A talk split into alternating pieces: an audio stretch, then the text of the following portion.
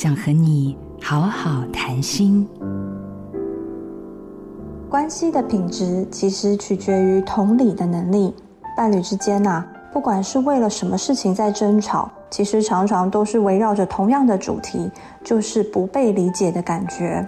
常常都觉得我讲的对方都不听，或是听不懂，然后对方一直要讲他自己的，所以两个人总是落入了各说各话。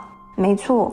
因为当我们觉得情况非常的激烈的时候，我们很容易把耳朵关起来，保护自己的想法。很多人在吵架的时候，常常都是用“但是”“但是”这样子的字眼，自己听不下去的时候，就想要打断对方说，其实就是不断的在否定对方，想要把这个话语权重新的抢回来。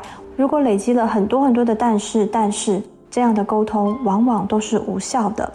我们要试着努力的去听见对方说话，而不是总要对方冷静。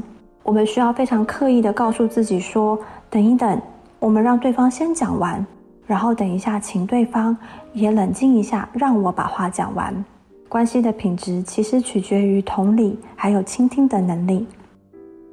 我是铁人心理师许英宁。做自己的主人，找回你的心。印心电子，真心祝福。好家庭联播网，中部地区古典音乐台 FM 九七点七，北部地区 Bravo FM 九一点三。